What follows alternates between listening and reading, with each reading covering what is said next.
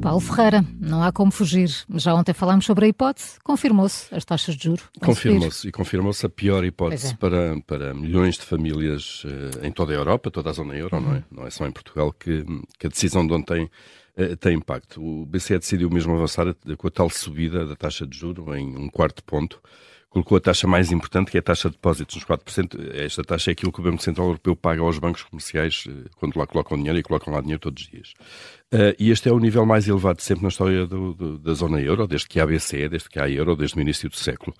Um, a decisão era incerta, já sabemos, não é? Uh, e Lagarde diz agora que, uh, apesar de ter sido muito discutida lá no Conselho de Governadores, que houve uma maioria sólida, são, a expressão é da própria Presidente do BCE, uma maioria sólida de membros do Conselho do, do BCE considerou ser esta a melhor opção, mas houve também, diz ela, alguns que preferiram, uh, preferiam que o Banco Central tivesse feito uma pausa no, no, no aumento de juros, Uh, e adivinhamos que Mário Centeno, uh, o governador do Banco de Portugal, foi um desses, uh, a avaliar pelas declarações públicas que foi fazendo nas últimas semanas.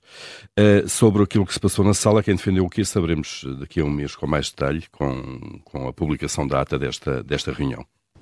E mantém-se a dúvida se os juros vão continuar a subir ainda mais, não é? Pois é isso, gato escaldado, não é? De água fria tem medo. Nós, nas últimas semanas, a expectativa era de uma manutenção de juros, depois vieram os dados da inflação, veio a previsão de, de, inflação, de, de inflação para o próximo ano do BCE uh, acima dos 3% uh, e isto virou. Uh, Lagarde não, não, se compromete, como é evidente.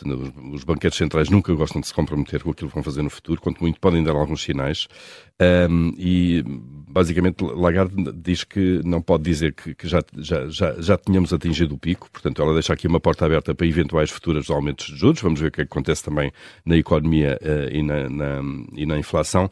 Mas há uma frase nova no comunicado do BCE um, que pode de facto indiciar que, que, que, o Banco Central para já considera que o nível uh, de juros atual uh, é adequado mesmo a prazo.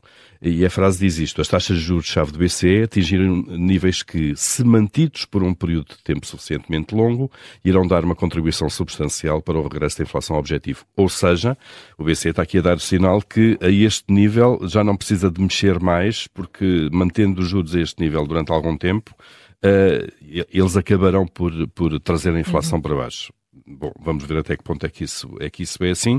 Há aqui outro sinal também nesta frase que é não esperem por descidas das taxas de juro proximamente, claro. tipo no, no, primeiro trimestre do próximo ano ou uma coisa qualquer.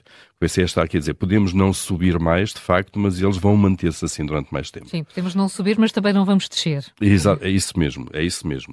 Uh, vamos ver, obviamente, se as, se as condições se alteram muito ou não e em que sentido. Nos próximos meses, os valores da inflação de setembro vão ser cruciais, depois deste revés em muitos países uh, em agosto. As taxas Euribor uh, sobem todos os prazos, ontem já subiram, com a taxa a seis meses a superar os 4%.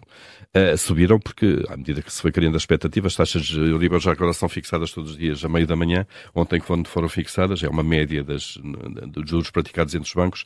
Ontem, quando foram fixadas, ainda não havia o resultado da, do BCE, mas já havia uma expectativa grande que, de facto, podia, podia aumentar os juros, não é?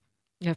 E o, o, que é que isto revela para muitas famílias é, é, o impacto na prestação do crédito à habitação, não é? Vai Absol doer. Absolutamente, vai doer, vai continuar, continuar a, doer, a doer, vai continuar a doer, uh, mesmo que as Euribor agora estabilizem em torno deste novo patamar do, do, do BCE, e elas já andavam há cerca de um mês, um mês e meio relativamente estabilizadas, Uh, isso, mesmo que elas estabilizem, significa que as próximas revisões de prestações ainda vão aplicar uma subida da, da, da, da, prestação. Porquê?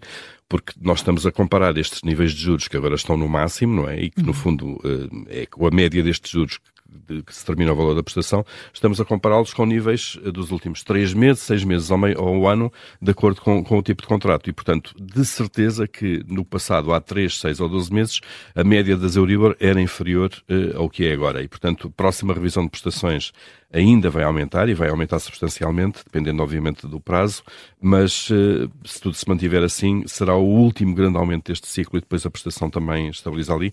Portanto, vamos, vamos ver. Só numa segunda revisão é que haverá alguma prestação, uh, estabilidade da prestação. Paulo Ferreira, boa moeda, má moeda. Segunda-feira há mais. Até lá, já sabe, todas as edições estão disponíveis em podcast.